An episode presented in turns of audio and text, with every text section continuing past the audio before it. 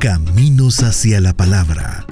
Una visión de la historia de las iglesias evangélicas en El Salvador en la investigación y voz de Carlos Cañas Dinarte. El 22 de junio de 1890 se cumplía el quinto aniversario de la llegada al poder del general Francisco Menéndez. Esa noche, durante el baile de gala, los hermanos generales Carlos y Antonio Ezeta comandaron un golpe de Estado contra el general Meléndez y se hicieron del poder. El general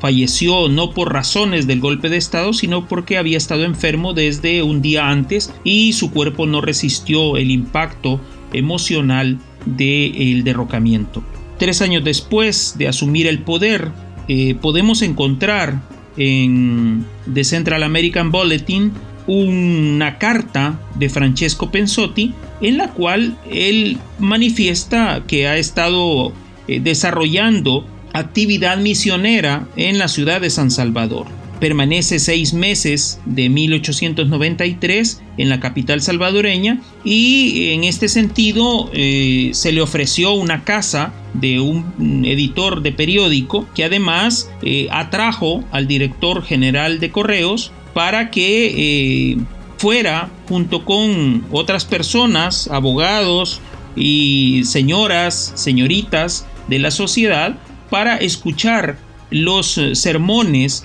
y las prédicas que ofrecía eh, Francesco Pensotti. Por lo visto y por la, la descripción que él hace, que indudablemente debe estar bastante eh, edulcorada para la época, el régimen de los EZ era bastante abierto para eh, permitir eh, la prédica y la actividad de personas que no fueran católicas y que no profesaran la religión predominante dentro de la República del Salvador.